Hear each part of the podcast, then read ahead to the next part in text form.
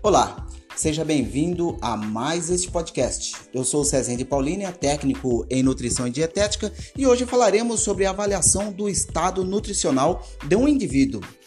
O objetivo? Fique comigo até o final deste breve podcast. A avaliação nutricional tem por objetivo identificar distúrbios e riscos nutricionais essa avaliação é de suma importância para o primeiro passo no tratamento de qualquer alteração nutricional. Através da anamnese e dos questionários, são elaborados por profissionais da área da nutrição, que buscam descobrir alimentos que causam perturbações gastrointestinal, alergias, avalia o modo de preparo de alimentos e etc. No ano de 1930, Berta Burke Sturt criou um, um, questionário de avaliação do estado nutricional através de dois métodos a saber.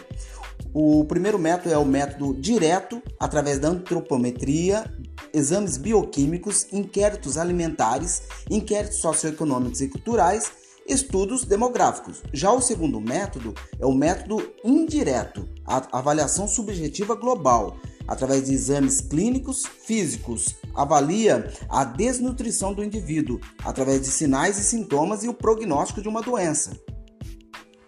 Tá, entendi. Mas como se calcula o índice de massa corporal de um indivíduo, o IMC? Bem, a fórmula é a seguinte: o peso dividido pela altura ao quadrado. E o resultado dessa divisão é o número que é analisado numa tabela.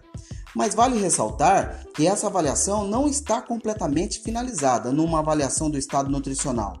Tem que se levar em conta a avaliação de peso, o atual, o peso usual e o ideal. As crianças e os idosos, o IMC se aplica através de percentil. Numa avaliação nutricional na prática, o peso atual é dividido pelo peso ideal multiplicado por 100. O resultado se confere como está o estado nutricional desse indivíduo. Bem, isso é, são termos técnicos e a gente pode falar em outros podcasts é, cada item dessa discussão sobre avaliação do estado nutricional.